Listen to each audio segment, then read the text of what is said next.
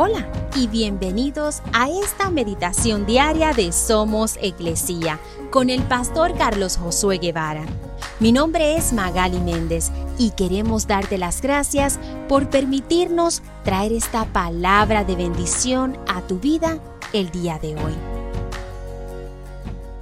Mateo 26, 18 al 19 dice, Al entrar en la ciudad les dijo, verán a cierto hombre, díganle, el maestro dice, mi tiempo ha llegado y comeré la cena de Pascua con mis discípulos en tu casa.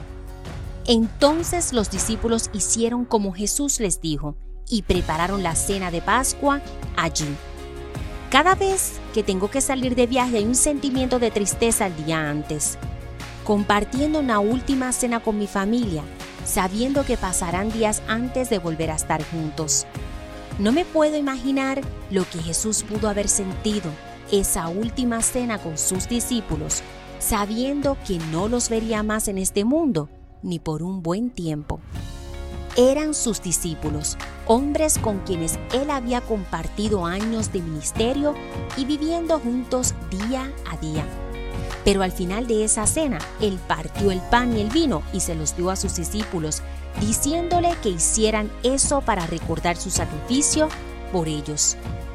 Cada vez que tomaran del pan y la copa, estarían recordando a Jesús y su inmenso amor. No olvidemos hoy ese gran amor. Recordemos el sacrificio de Cristo por nosotros en la cruz y seamos agradecidos.